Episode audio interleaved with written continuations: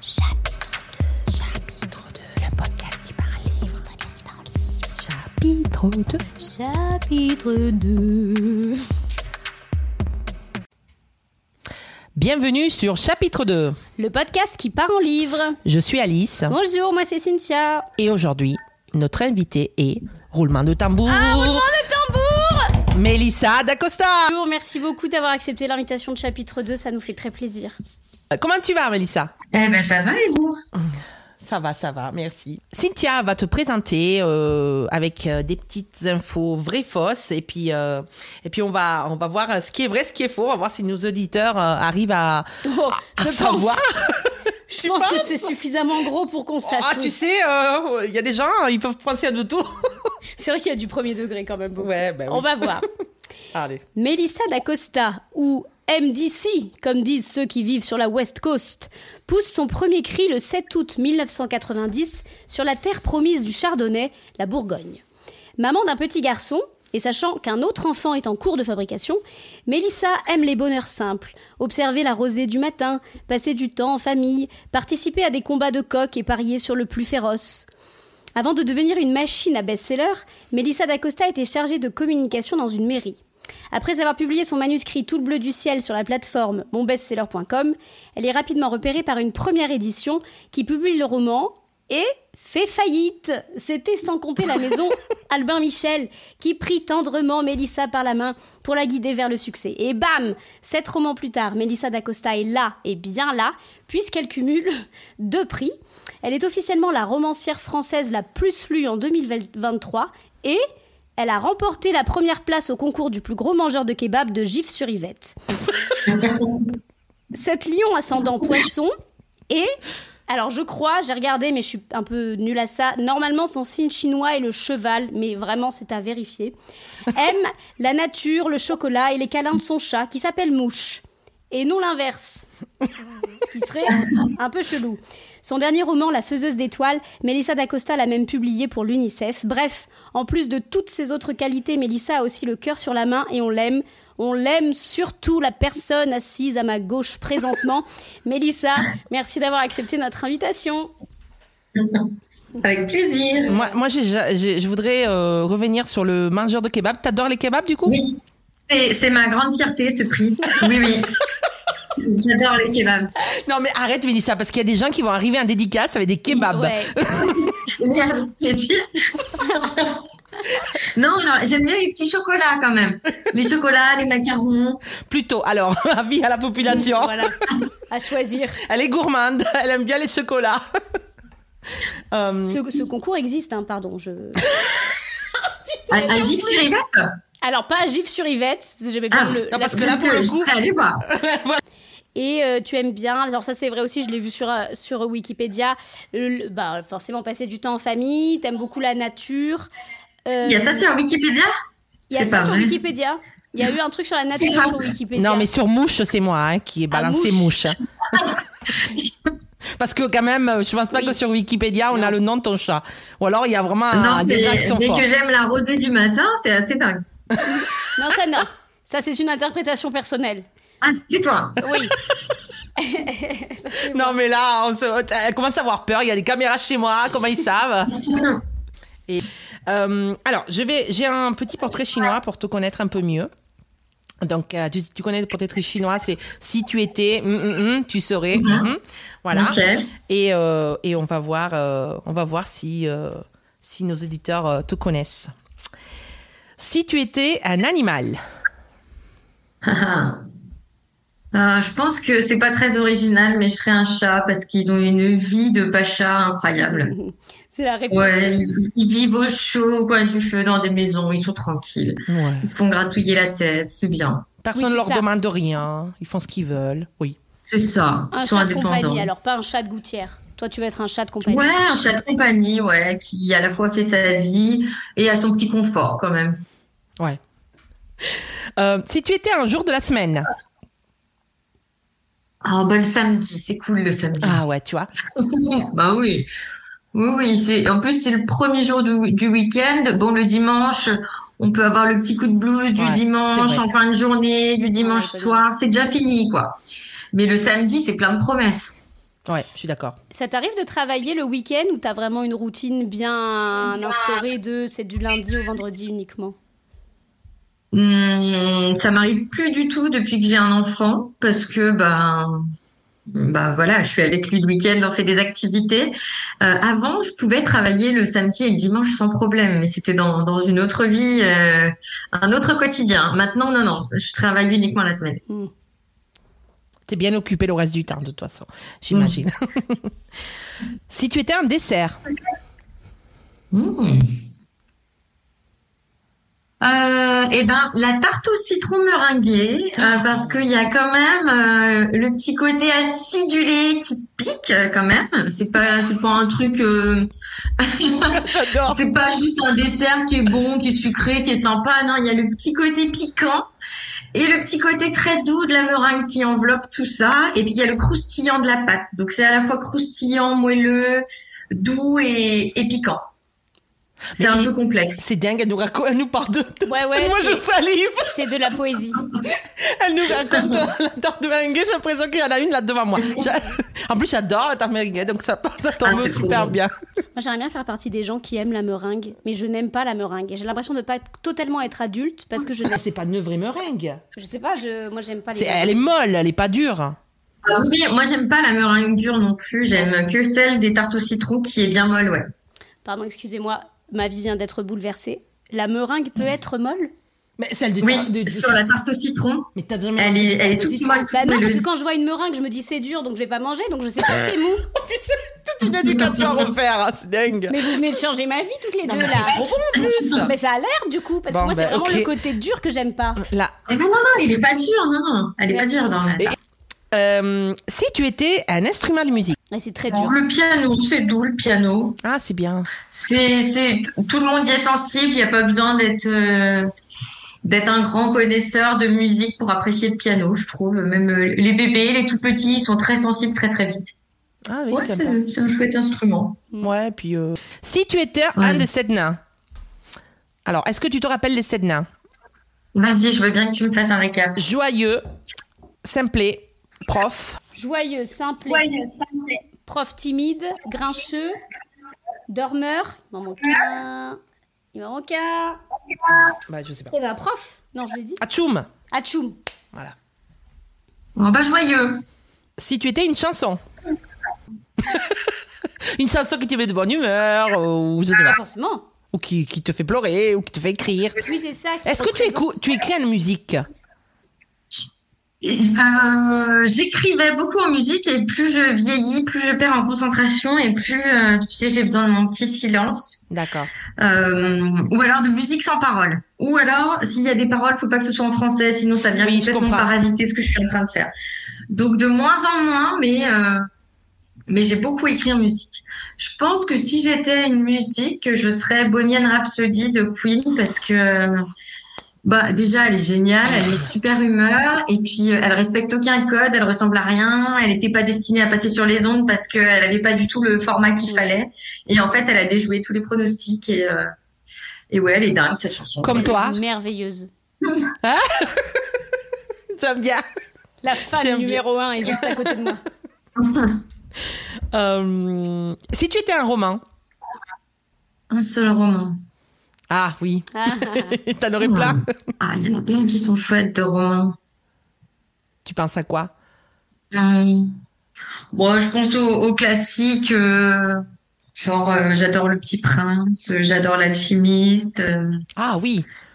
tu vois, des, des petits, des, des romans très simples d'accès euh, qu'on peut lire à tout âge et avec des niveaux de lecture différents en fait. Ouais, C'est ça que j'aime bien, Ouais. euh, de se dire que euh, un gosse de 8 ans, 9 ans peut y comprendre quelque chose, y puiser euh, des émotions, de la sensibilité.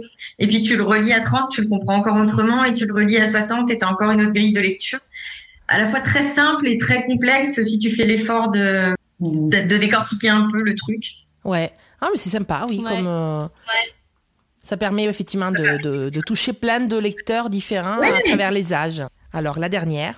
Si tu étais un des sept péchés capitaux. Elle est La gourmandise, à mon avis. Ok. Ouais, ouais, ouais, non, la gourmandise. euh, tu aimes cuisiner? Oui, oui, oui, surtout la pâtisserie.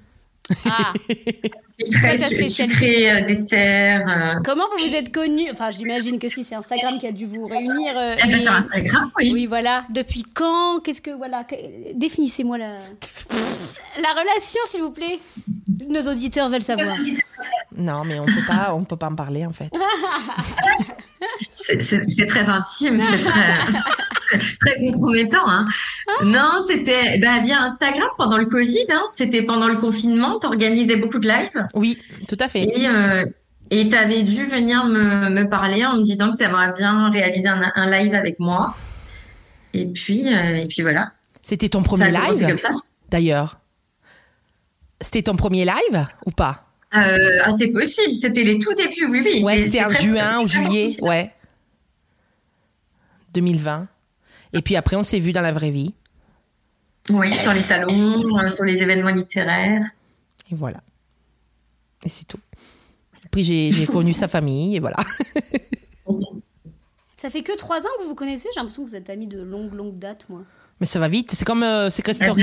c'est trois ans, et trois ans intenses. Ouais, oui. J'adore. Et on dirait qu'on a une relation, tu sais, euh, bizarroïde, quoi. oui, tu disais que tu fais, tu aimes bien faire de la pâtisserie. Oui. Mais alors, Mélissa pâtissière, est-ce qu'elle suit euh, le, le, le guide ou Ma- Mélissa euh, pâtissière, elle fait n'importe quoi avec ce qu'elle veut à, à ce moment-là? Non, alors un entre-deux quand même. Euh, un entre-deux, je suis quand même une recette, mais si je vois que j'ai pas ce qu'il faut, je cherche des équivalents, je, je Ah, c'est bidouille. Tu. Vraiment un entre-deux, voilà. Euh, euh, pas du grand n'importe quoi non plus. Ok. Et alors, quelle est ta spécialité en pâtisserie? Je sais pas si j'ai une spécialité, mais récemment j'ai fait pas mal de madeleines. Euh, j'ai fait des, des petites tartes aux myrtilles ou des clafoutis. Et qui c'est qui les mange? Tous ces gâteaux, c'est toi? C'est ton fils? C'est ton mari? Ah, c'est quand j'ai des invités en général. Ah, euh, je fais ça parce qu'il y a des invités à la maison. Ok. Et mon fils en mange, mais il préfère bien entendu manger des BN industriels que des pâtisseries maison. Comme tous les gosses. Normal. bah voilà. Et en parlant d'invités, j'aime bien, il y a une question que je pose parfois à mes amis d'ailleurs, justement, et je l'aime bien cette question. Imaginons que tu puisses inviter qui tu veux sur Terre, de mort ou de vivant, pour faire un dîner. Tu peux réunir autant de personnes que tu veux, c'est ton dîner, il n'y a pas de barrière de la langue, on fait ce qu'on veut. Qui est-ce que tu invites? Je pense que j'aimerais bien inviter des personnages de, de fiction, de romans, euh, que j'ai eu l'impression de connaître. Tu vois, avec qui j'aurais. Je pense à. la- C'est c'est bête, c'est pas très original, mais je pense à la saga des Harry Potter. Ah J'ai ouais. vraiment grandi avec eux, euh, du CE1, CE2 jusqu'au bac. Et j'avais vraiment l'impression que c'était mes vrais amis dans la vraie, enfin, Oui. dans- presque dans la vraie vie, parce que c'est des, c'est des livres que j'ai lus trois, quatre, cinq fois. Ouais. Euh, en plus, dans des périodes d'adolescence ou de lycée où c'est pas toujours très facile. T'as des potes, mais t'es pas toujours trop en phase avec, ou t'as, je sais pas, t'as envie de vivre une vie où t'es plus libre, ou, où c'est moins normé, ou je sais pas. Et donc, euh, c'est des gens que j'avais l'impression de connaître et j'avais vraiment l'impression qu'ils faisaient partie de ma vie. Et donc, euh, ouais, je pense que j'aimerais bien les rencontrer en vrai. Mais, mais pas euh, Daniel Radcliffe, euh, euh, vraiment Harry Potter. Non, pas l'acteur, Bah, vraiment les vrais, les vrais personnages, quoi. Après, tout le monde dit de toi que tu es très disponible. là, Quand tu, on te parle, tu prends le temps, tu réponds. Ah, Peut-être un peu moins aujourd'hui parce que tu dois avoir 50 000 messages, mais Ouais. Ah, beaucoup moins aujourd'hui. Il y a plus de messages et puis euh, et puis je me suis rendu compte qu'on peut vite se laisser euh, euh, bouffer par le temps qu'on passe Ouais. sur les réseaux au détriment de tout le reste. Et là, je me suis rendu compte que j'écrivais de moins en moins, ce qui était paradoxal parce que j'ai 100% de mon temps pour envie.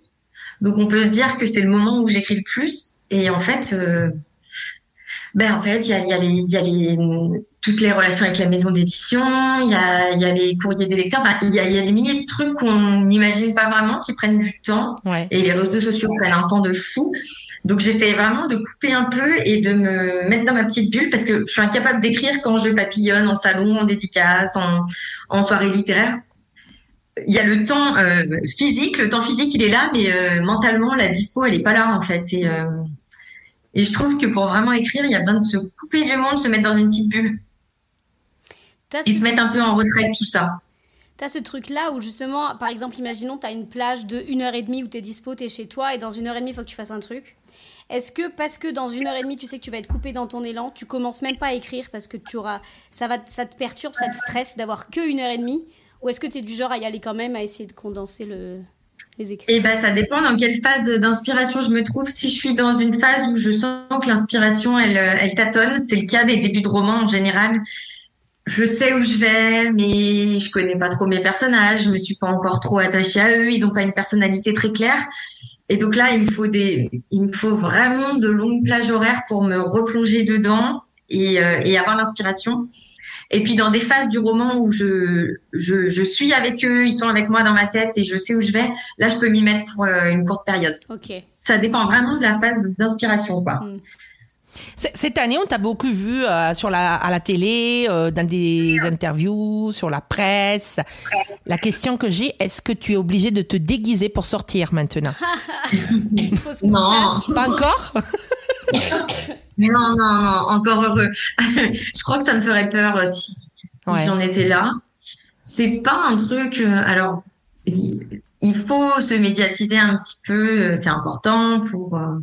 Ouais. Voilà, ça fait partie du métier, puis pour euh, faire vivre ses romans. Après, le côté euh, people, tout ça, euh, c'est pas un truc qui m'attire trop. Et même, je me suis retrouvée dans des situations, dans des salons du livre où ça me mettait extrêmement mal à l'aise. Euh, alors, Raconte. On est on n'est pas du tout au Raconte, on n'est pas du tout au stade des stars du cinéma tout ça.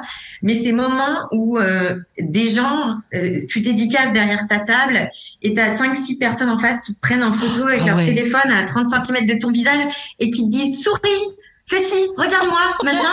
Et, euh, et celui qui vient il se pose à côté de toi il te prend par l'épaule et il te dit souris regarde la caméra. Et là tu te dis mais je suis pas un objet en fait je suis enfin tu, tu sais le Ah côté ouais. où tu viens euh, t'es connu, donc on te prend en photo, on te fait signer un morceau de papier, ça. mais en fait, on t'a pas lu. C'est juste pour avoir le selfie avec la personne et Ah ouais. t'as l'impression d'être un singe derrière euh, derrière sa vitre aux, aux os, tu sais qui euh, tu souris, tu lèves le bras, Oh là tu, là. euh, Ah oui, ok. Oui, mais bon, en tout cas, dans ta vie quotidienne, tu n'as pas besoin ah, de te déguiser, Je suis quoi. tranquille. Non, non. Parce que je sais que tu as une jolie perru- perruque euh, licorne, arc-en-ciel. Ça fait longtemps que je l'ai pas mise d'ailleurs. Mais oui, mais quoi? Qu'est-ce qui t'arrive? Quelle est l'histoire de cette perruque? On veut savoir. C'était un pari Non, c'est pas ça. C'était, euh, oui, c'était, je sais plus, mais je faisais des photos incognito à la sortie de mes romans. Mais on, on avait, Et, euh, on avait fait un pari ou je on sais pas m'avait dit quoi. que j'étais pas assez incognito. Je crois qu'on me reconnaissait trop. Et donc, j'avais acheté ces mèches rose fluo en me disant, bon, bah là, on me reconnaîtra pas. Tu l'avais. Ça devait être un pari sur les réseaux, ouais. Mais si tu l'avais mis, parce qu'en fait, je, je c'était plus si c'était la doublure. Euh, Si, et, et on, a, Bien. on, on avait, on avait fait un pari que tu allais comme ça acheter le truc. Bah, si, si, ça devait être un pari sur les réseaux, ouais. Oui, oui, oui. Il y a des photos. Des Oui, photos. elle a mis, elle a mis des photos. Ah, bah, il y a les photos, oui. Oui, bien sûr. Et euh, du coup, voilà. Évidemment. Non, mais en tout cas, c'est bien que tu pas besoin aujourd'hui de te déguiser pour sortir, Non. pour aller à la sortie de l'école, parce que c'est c'est pas Du évident tout. quand même. C'est euh, Du tout, du tu tout. restes une inconnue pour euh, les non lecteurs et les euh, Oui, mais c'est ça. après les autres non. pour les lecteurs non. Après, je pense que j'ai plein de lecteurs qui savent pas à quoi, je à quoi je ressemble parce que j'ai encore aujourd'hui des réactions de gens qui viennent avec leur, tous les bouquins, ils ont tout lu. Et qui me disent, ah, mais c'est vous, mais j'imaginais une dame de 50, 60 ans. Oh non mais Et là donc, ils c'est pas parce qu'ils nous disent sur qu'ils vont euh, sur Internet regarder notre tête, quoi. Ah, c'est génial ça. Enfin, je sais pas Ouais, comment je donc ça arrive encore. Oui, ça arrive encore. Ok, ben écoute. C'est bien en même temps. Tu restes un peu anonyme pour certains et, et plus euh, connu pour d'autres. Comme ça, ça te, ça te permet de te décou- faire découvrir encore euh, par certains. Sans transition, Mélissa, c'est quoi ton mois préféré? Hmm, Mon mois préféré. Alors avant, j'étais très, euh, très, très, très été. Mhm. Chaleur, euh, le grand air, l'extérieur. J'aimais beaucoup l'été et plus ça va, plus je me mets à apprécier l'automne. Je suis comme Je toi. sais pas, c'est un truc de vieux, peut-être, j'en sais rien. Moi, je préfère les Mais pieds, tu perso. sais- Le bien paysage que vous, d'automne avec les feuilles qui roussissent, les pommes de pin partout, les, les, les châtaignes, les balades en forêt. Et je pense que, alors, j'aime beaucoup le printemps aussi. C'est bien, je vous donne aucune réponse convenable. C'est pas Euh, grave. Euh, Mais t'aimes aussi Noël. J'allais dire, t'as pas Hein parlé de l'hiver. T'aimes aussi au Noël, alors. hein Moi, j'aime bien Noël, c'est Ouais, chouette, la magie. Voilà. Donc il y a bien Euh, 12 C'est bien, ça, ça vous aide pas. Non, mais je vais dire mon- le mois d'octobre parce que c'est le mois où mon fils est né. Ouais, ce que j'allais euh, dire. c'est- l'automne, euh, c'est les, les petits thés chauds, les balades en forêt. euh. En tout cas, oui. Est-ce que dans tes romans, est-ce que les saisons, je suis en train de réfléchir, sont si importantes? Ça dépend. Oui. Euh, alors, ça dépend quel roman. Oui, tout à fait. Euh, par exemple, les lendemains euh, complètement Oui, à bien mort. sûr. C'est complètement marqué par les saisons. Euh, si, je, je dirais que ça, ça joue pour beaucoup, même sur le prochain qui va venir en fonction de. Ah, Ah, j'étais sûre qu'elle allait, qu'elle allait pousser un cri d'excitation. Non, parce qu'on en a déjà parlé. Ah, non, non, le, le prochain qui va venir, c'est pareil. Et, et non, en fait, il y en a beaucoup. Même les, les deux prochains qui Non, mais- sont prêts, je me rends compte que Combien Euh, de la saison et l'ambiance qui accompagne la saison jouent énormément sur ce qui se passe dans l'intrigue, l'état d'esprit de mes personnages. pardon, tu veux dire la saison à laquelle tu, es, tu as écrit le roman ou la Euh, saison la saison dans laquelle se déroule passe euh, l'intrigue, D'accord. avec cette espèce de repli, les jours qui raccourcissent, la lumière qui décline, euh, à l'automne, à l'hiver. Bon, on a cette saison de Noël qui peut amener un petit peu de, de, magie, de chaleur, mais euh, les mois d'hiver, mes personnages sont quand même plus sujets à, ouais, un repli, à, à un peu plus peut-être de ouais de noirceur et puis euh, on les très souvent les scènes qui se passent au printemps ou à l'été ben on sent que c'est empreint d'une lumière un peu plus vive d'une plus grande énergie je trouve que ça joue pas mal ouais Alors du coup, tu disais que tu en avais déjà deux. Non, attends, tu as Non. déjà deux romans de près. C'est ça que tu Plus. disais Deux, deux de deux finis. Deux finis. Hop. deux finis Ok. Et donc là, tu es en train de travailler sur le troisième. le troisième sauf s'il finit à la poubelle parce qu'il y a toujours euh, il y a toujours Non, ce risque arrête. je pense pas là je suis bien lancée mais on sait jamais Euh, par exemple, avant celui-là, j'avais commencé euh, un autre roman qui faisait déjà un peu plus de 90 pages. Et puis euh, et puis l'été, j'ai arrêté d'écrire, j'ai perdu l'envie, l'inspiration et quand je me suis replongée en septembre, euh, il se passait plus rien, donc je l'ai laissé de côté. Donc il y a toujours ce risque euh, qu'au bout d'un moment, je me dise ouais, non, en fait, ça, ça me mène nulle part, ça a pas un grand intérêt, j'y crois plus. On va voir, j'espère pas, parce que là, j'ai bien avancé, je sais où je vais, euh, et j'y pense beaucoup, ils vivent beaucoup avec moi, mes personnages.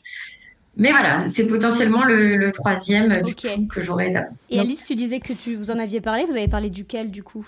Ben, des deux qu'elle a plus fini. Du suivant et celui d'après. Ouais, ouais. Et, euh, et en fait, tu as deux romans finis, mais euh, tu en as peut-être plusieurs euh, commencés, comme celui que tu as commencé avant l'été, c'est ça? J'en ai toujours plusieurs de commencer parce Ah qu'il ouais. y en a, par exemple, euh, il y a un roman que je reprends régulièrement euh, tous les deux trois ans et Ah que je finis jamais. Mais c'est dingue Ça, c'est le roman, euh, c'est mon, c'est mon roman euh, impossible à finir. J'y rouge. crois, je trouve le sujet super et puis euh, je réessaye régulièrement, puis il retombe à plat. Oh, oh. Donc Ah il y a- il y a, toujours moment. Faut attendre son moment. Peut-être il attend sagement son moment. Oui, je pense qu'il y a un moment où il pourra émerger et puis euh, c'est très souvent que je vais écouter un podcast ou une émission euh, et je me dis waouh ce sujet est incroyable. Je démarre, j'écris 4-5 pages et puis finalement j'y touche plus jamais. Donc j'ai des j'ai des embryons comme ça de romans euh, d'ordinateur. Ouais, bon, là, c'est. Parce que ça m'amuse, en fait, je le fais, euh, je suis toujours dans ce côté, écrire, ça m'amuse. Oui. Donc, euh, si ça m'amuse plus, j'arrête, puis je vais, je vais tester autre chose et euh, voilà. Et je peux tout arrêter, je peux recommencer, il n'y a pas de pression particulière. Oui, ben oui, du coup, ben c'est ça qui est bien, parce que comme tu as de l'avance, tu n'as pas de stress. C'est ça. À me forcer à terminer un projet auquel je crois plus trop, ou auquel je me dis, euh, ouais, parfois tu sens que tu l'as un peu moins dans les tripes, il est un peu moins intime, tu crois moins, quoi. Et donc, euh, dans ces cas-là, moi, je préfère abandonner que continuer. Mais, mais si j'avais la pression et que j'avais une deadline de sortie d'un roman, peut-être que je serais forcée de d'aller au bout d'un projet auquel je crois pas trop. Oui, mais c'est une liberté aussi. Ah, C'est bien d'avoir. J'ai des éditeurs à l'écoute, donc il n'y a pas de raison, mais euh, j'aime bien avoir cette liberté. En fait, en Ouais. avoir toujours euh, d'avance, c'est une vraie liberté. Ouais. Et- Oui. Et est-ce que tu peux nous donner quelques infos du coup sur le, donc le prochain qui va paraître, un des deux qui est terminé, du coup j'imagine, hein, sans trop m'avancer, mais Tu vas paraître au Cannes, du coup? Alors, il arrive à l'automne 2024, donc dans un an. Euh, normalement, je sors tous les ans au printemps, donc à peu près mars-avril. Et là, euh, alors indépendamment de la grossesse, parce que j'avais déjà demandé à décaler ma sortie Ouais. à l'automne, euh, parce que ça fait deux ans que j'ai deux nouveautés en fait Oui. par an. Mm. Euh, Il y a eu l'année où il y a eu les douleurs fantômes et la doublure.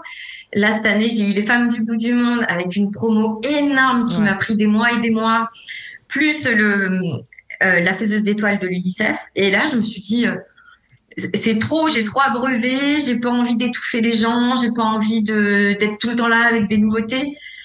J'ai besoin aussi d'être en repli, de recréer un peu l'attente, le désir, euh, le désir du lecteur, et puis de me faire un peu oublier parce que j'ai pas envie de passer ma vie en promo, parce que si Ouais. tous les ans ou tous les six mois tu sors, tu passes ta vie sur les plateaux à la radio, mais c'est pas ça le vrai métier de base. Donc voilà, besoin de retrouver le vrai métier de base, faire du vide. Et, et en plus, avec la grossesse, bah, ça tombe juste parfaitement parce que j'aurais été incapable de d'assurer la sortie du roman au printemps. Oui. En tout cas, j'aurais pas fait de promo ou de dédicace, ce qui est dommage. Donc, euh, euh, automne 2020, Ok. le prochain. Et donc, euh, les indices. Alors attendez, est-ce que Alice, tu l'as lu? Non, D'accord. Ah, Et non, on est à la même. Non. pas pour l'instant. On est au même niveau. Peut-être euh, que je le lirai avant, j'en sais rien.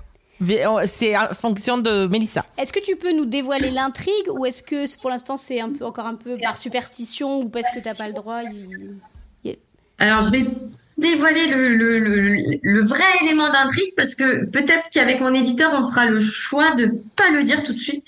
Ça part d'un, c'est vraiment un roman autour du couple. Euh, vraiment le couple dans toutes ces dynamiques, euh, sa noirceur aussi. C'est un couple euh, dans lequel l'un des deux va vivre un, un accident, un accident de parcours, un drame.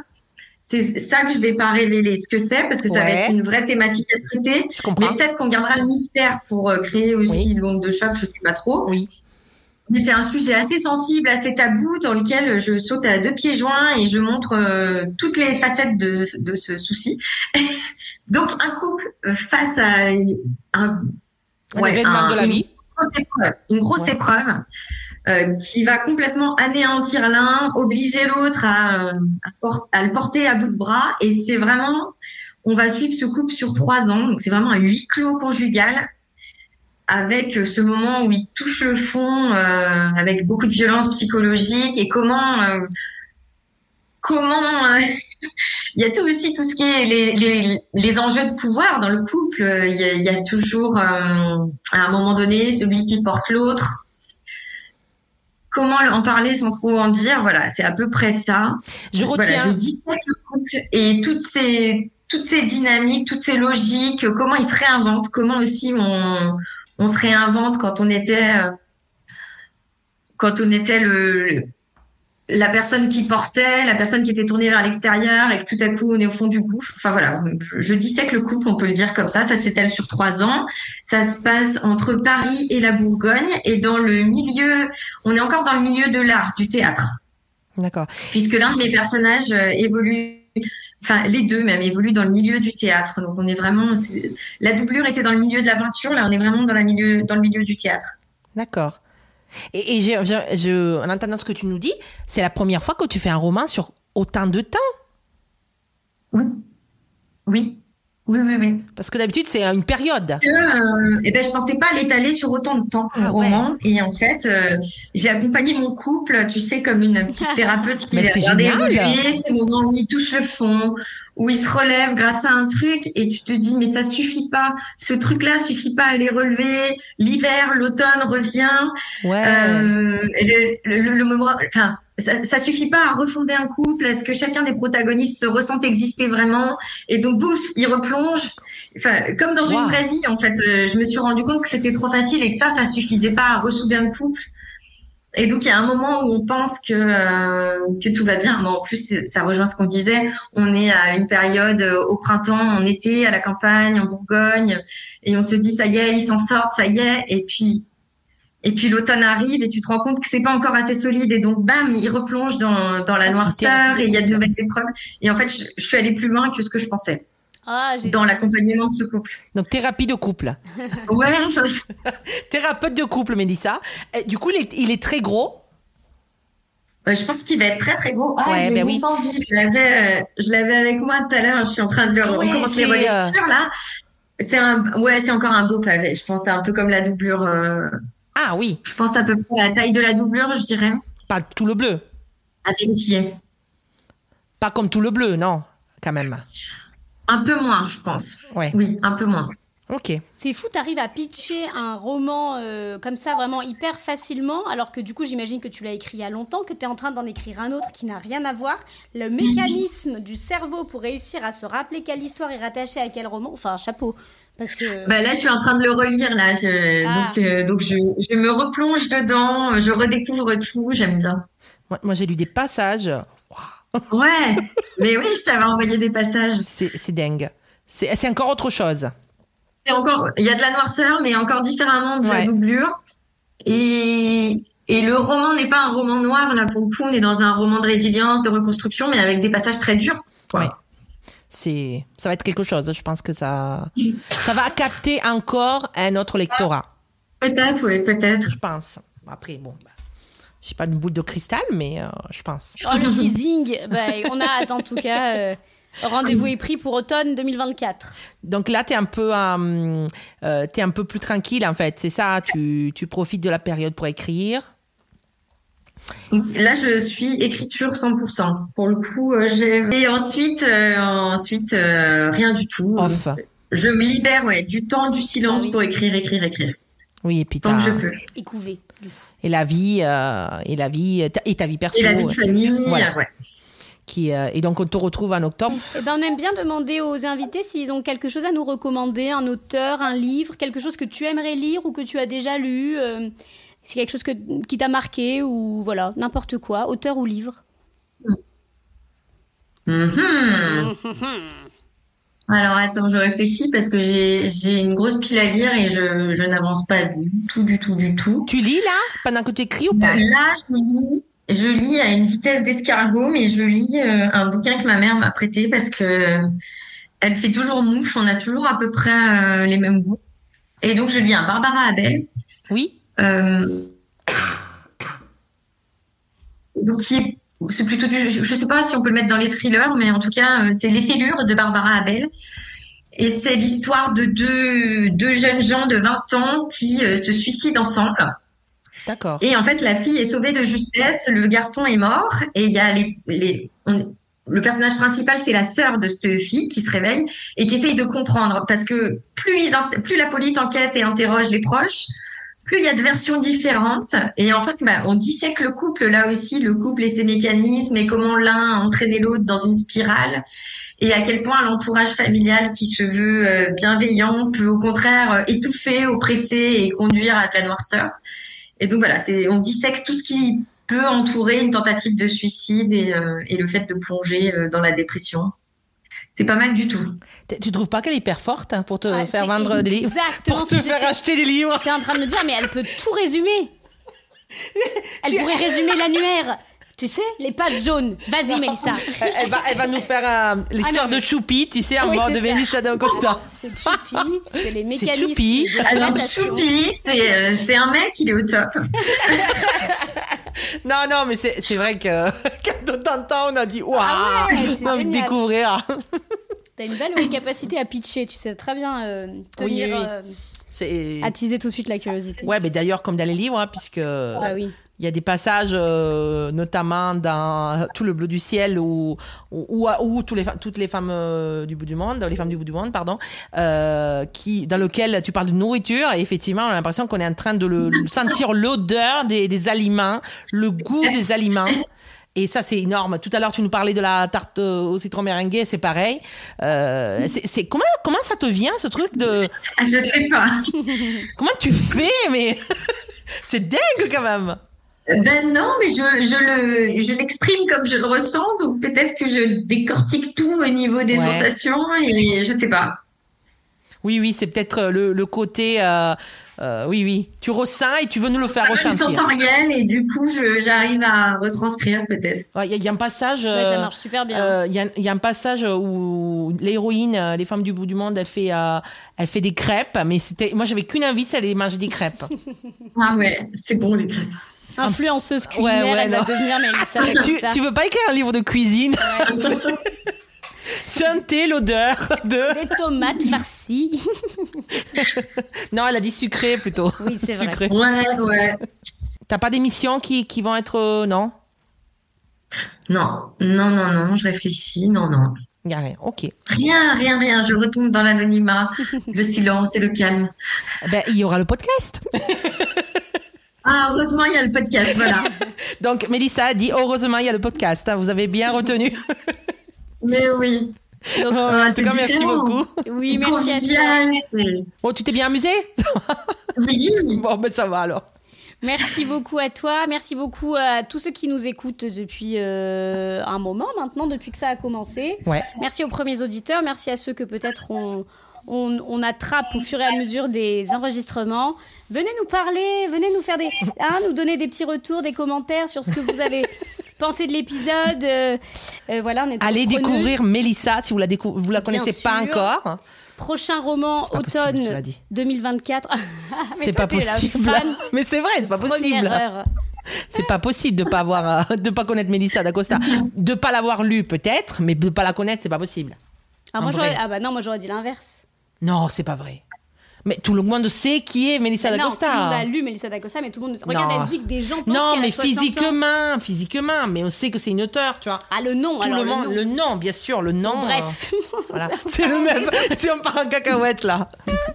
C'est euh, voilà. Déjà, on a, on a interviewé Brad Pitt là. Je- euh, On C'est le Brad Pitt, le de, Brad la, Pitt de la littérature. française.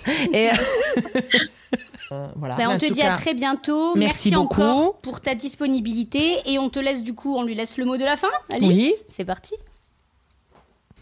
c'était Mélissa D'Acosta et vous avez écouté chapitre 2. Chapitre 2. Chapitre 2. Le podcast qui parle livre. Le podcast qui parle livre. Chapitre 2. Chapitre 2.